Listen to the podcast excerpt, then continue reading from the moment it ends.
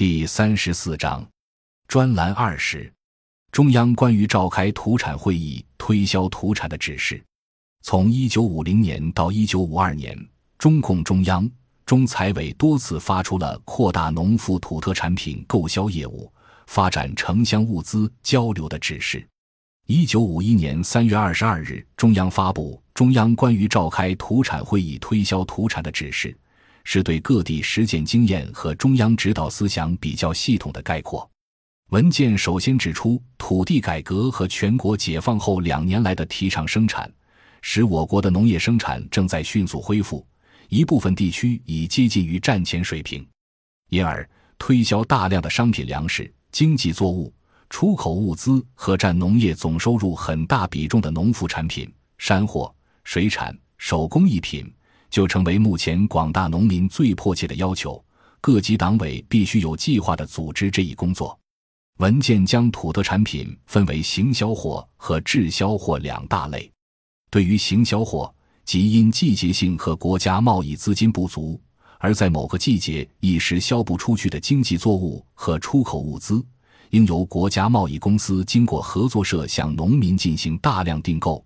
付款方式可采取一部现款。一部实物，一部赊账。赊账部分可采用存实海史和有奖储蓄等办法，保本保值，有息有奖。在老区证明农民是乐于接受的。必要时还可以用公粮做底或银行担保。滞销的土特产品是要重点解决的。文件提出了多项工作措施：一、恢复旧有的或开辟新的商业网。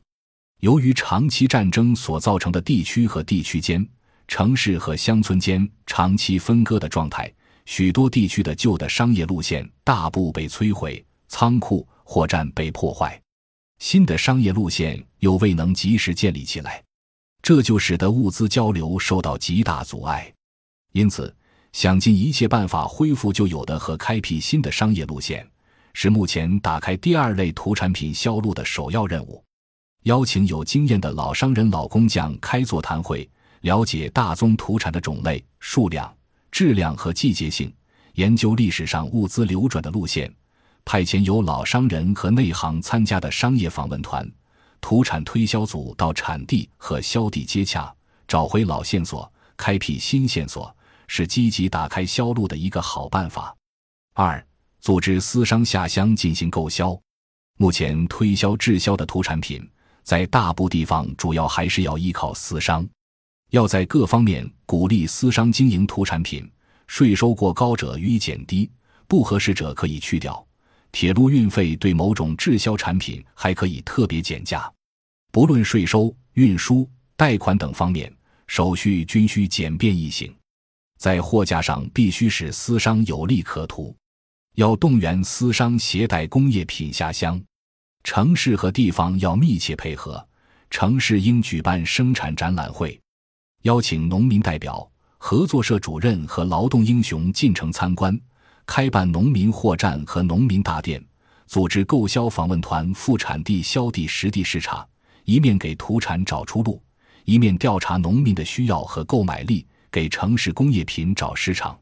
地方对下乡的私商应采取欢迎态度，介绍可靠货站。热烈招待，开城乡物资交流座谈会，告诉私商本地有何土产，当年销路、现在生产情况及规格、价格等，并可以县、省甚至大区为单位举行土产展览会，邀请私商、合作社和国营贸易公司参加指导。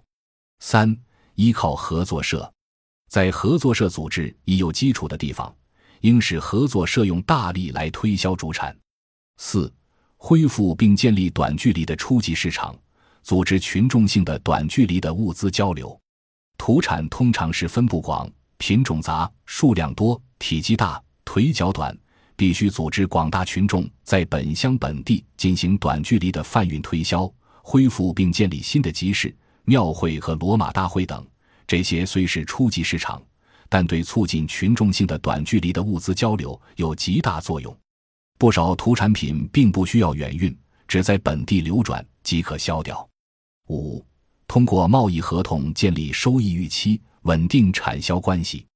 应推动和组织国营贸易公司、合作社、私商和群众间以及各地区间，订立限购、期购、代购等各种合同，使土产品找到固定的出路。六、直接在行政系统内设立运营和服务机构。首先要健全专区以上的土产公司，充实干部，增拨资金。县一级可设一揽子土产公司，应推动国家贸易公司、合作社和私商选择经济要点，开办货站和过载型。我们应该创办新的低利的货不是以盈利为目的的，而是为资交流服务的货站和过载型，只抽取低廉的手续费，立即就货站和过载型的一切漏规恶习。但在鼓励私商成立货站和过载型时，其手续费不应限制过严，稍高些是允许的。应给私商经营的货站、过载型以合理的利润。七、动员群众。运输工作是推销土产一个极大的问题。除国家铁路交通部门应有计划的在铁路运输和轮船汽车运输方面努力工作外，地方党和政府还应积极建立推销土产的运输公司、联营公司，可发展运输网，组织人处理各种车船，疏浚内河航道和整修车马大道，并帮助群众组织运输合作社。资料来源：中央关于召开土产会议推销土产的指示，一九五一年三月二十二日。感谢您的收听，本集已经播讲完毕。喜欢请订阅专辑，关注主播。主页更多精彩内容等着你。